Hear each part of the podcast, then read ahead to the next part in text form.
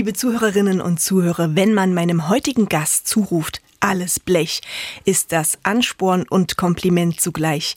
Denn Sebastian Schöne ist nicht nur Trompeter, er ist vielseitig unterwegs als Lehrer für Blechblasinstrumente, Musizierschulleiter und Turmbläser.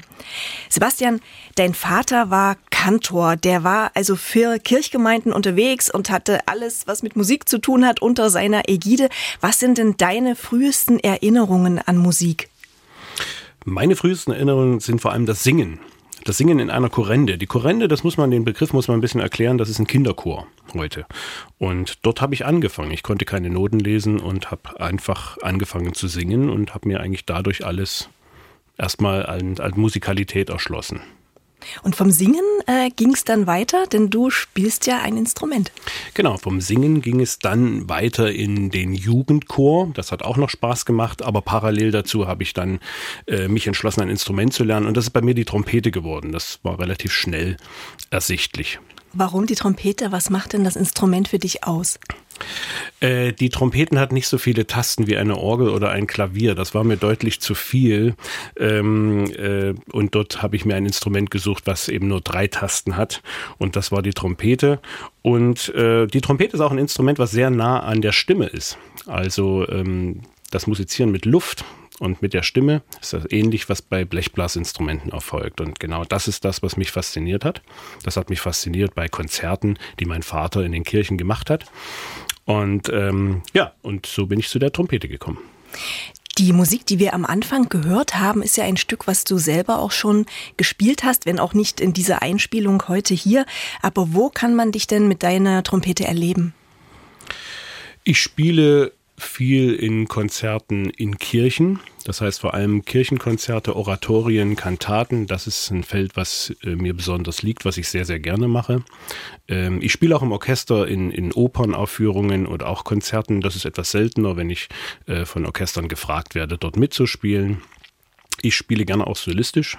Also das ähm, Spiel mit der Orgel gemeinsam ist ein wunderbares Betätigungsfeld, um viel mit Literatur kennenzulernen und eben auch viel zu spielen. Und das mache ich in Kirchen. Ich spiele aber auch Open Air. Ähm, das sind Veranstaltungen wie Hochzeiten, Beerdigungen und dort äh, werden Trompeter und auch Blechbläser immer gefragt. Und es ist wahrscheinlich leicht für dich, ne? Du hast nur dein Instrument dabei und dann geht's los. Nicht so schwer wie eine Orgel.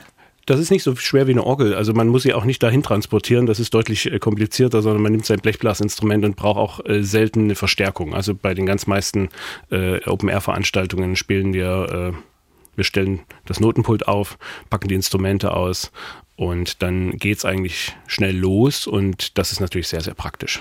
Was sind deine Erfahrungen, Sebastian? Wie reagieren die Zuhörer und die Zuhörerinnen? Ähm, ich im Laufe der, der, der Tätigkeit muss ich sagen, je näher ich am Publikum dran bin, umso schöner ist es. Ähm, je, je weiter weg ich bin, umso weniger Berührung habe ich mit dem Publikum und mit den Leuten, selbst mit einer Trauergemeinde. Man kriegt viel mehr mit und das mache ich deutlich lieber.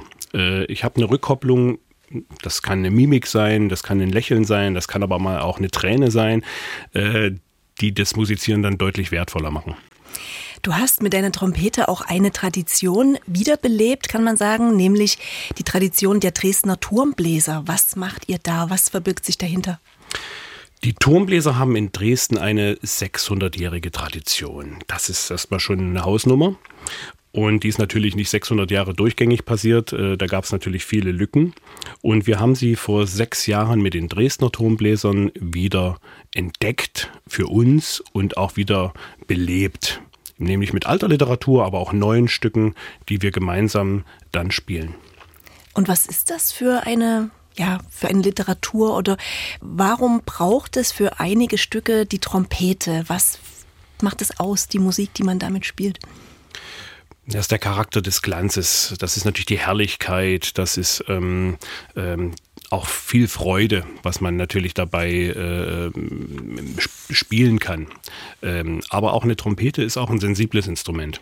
Also man kann, wie zum Beispiel in der Einspielung auch zu hören, ähm, The Prayer of St. Gregory, man kann mit der Trompete beten. Und ähm, das ist einfach äh, diese Vielseitigkeit, die ist faszinierend und äh, die fasziniert auch mich und meine äh, Mitspielerinnen und Mitspieler bei den Turmbläsern. Und äh, somit müssen wir von oben vom Turm natürlich etwas lauter spielen, damit es unten ankommt, aber die Faszination ist ungebrochen. Ein Gebet mit der Trompete, das heißt, äh, es überkommt auch dich dann schon manchmal so eine Innerlichkeit, wenn du spielst. Was, was braucht es da dafür? Liegt es am Ort? Liegt es an der inneren Einstellung?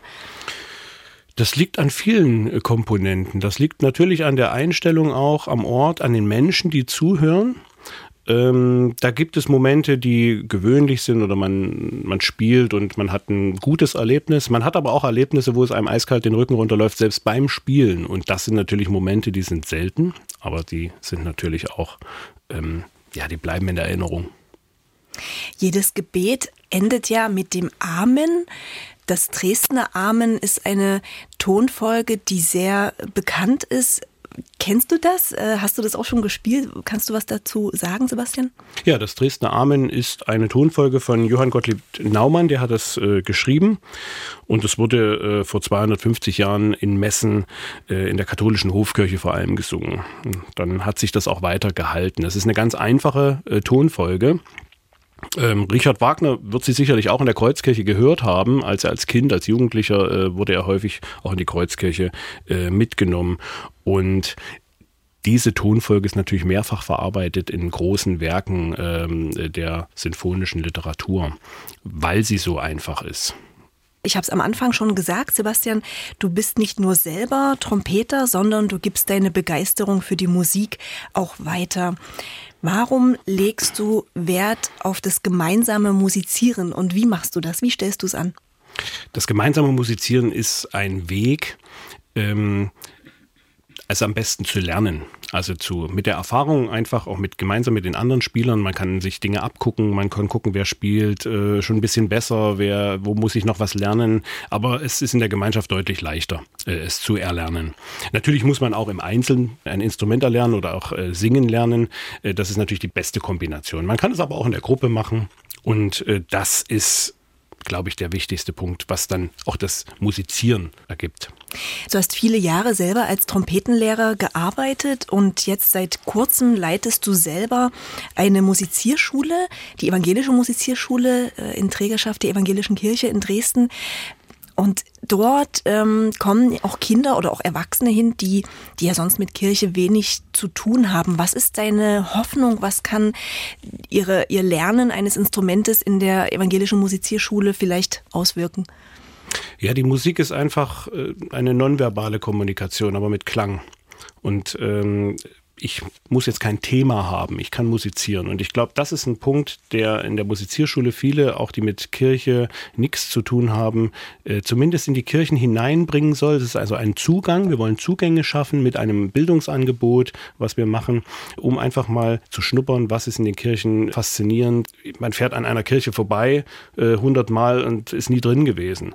Und äh, das wollen wir aber ermöglichen, ohne dass man in einer Kirche sein muss, ohne weiterführende Angebote, um unbedingt wahrnehmen zu müssen. Es ist wirklich einfach ein Zugang zu den Menschen auch, die dort sind. Und äh, ich glaube, das ist für viele auch sehr, sehr erlebnisreich. Und es ist natürlich auch was, was Freude schenkt, weil die Zuhörer in den Kirchen, die Gottesdienstbesucher, die dann eure Musikschüler Musikschülerinnen erleben, die haben ja auch ganz viel davon, richtig? Die haben viel davon. Also es verbindet Menschen miteinander. Und ich glaube, das ist entscheidend, dass wir die Menschen zusammenbringen. Ich sehe in den Menschen immer, wenn ich ihnen in die Augen schaue, ein Stück weit was Göttliches. Das ist natürlich meine eigene Einstellung und, und mein eigenes Denken. Aber das motiviert mich natürlich dann für die Arbeit dann deutlich, ähm, auch dort weiterzumachen, weil das ist das wirklich Wertvolle daran ums Miteinander geht's, wie so oft. Lieber Sebastian, ich danke dir sehr für das Gespräch, wünsche dir alles Gute, gutes Gelingen, pfleg dein Instrument und auf bald. Vielen Dank. Ich danke dir.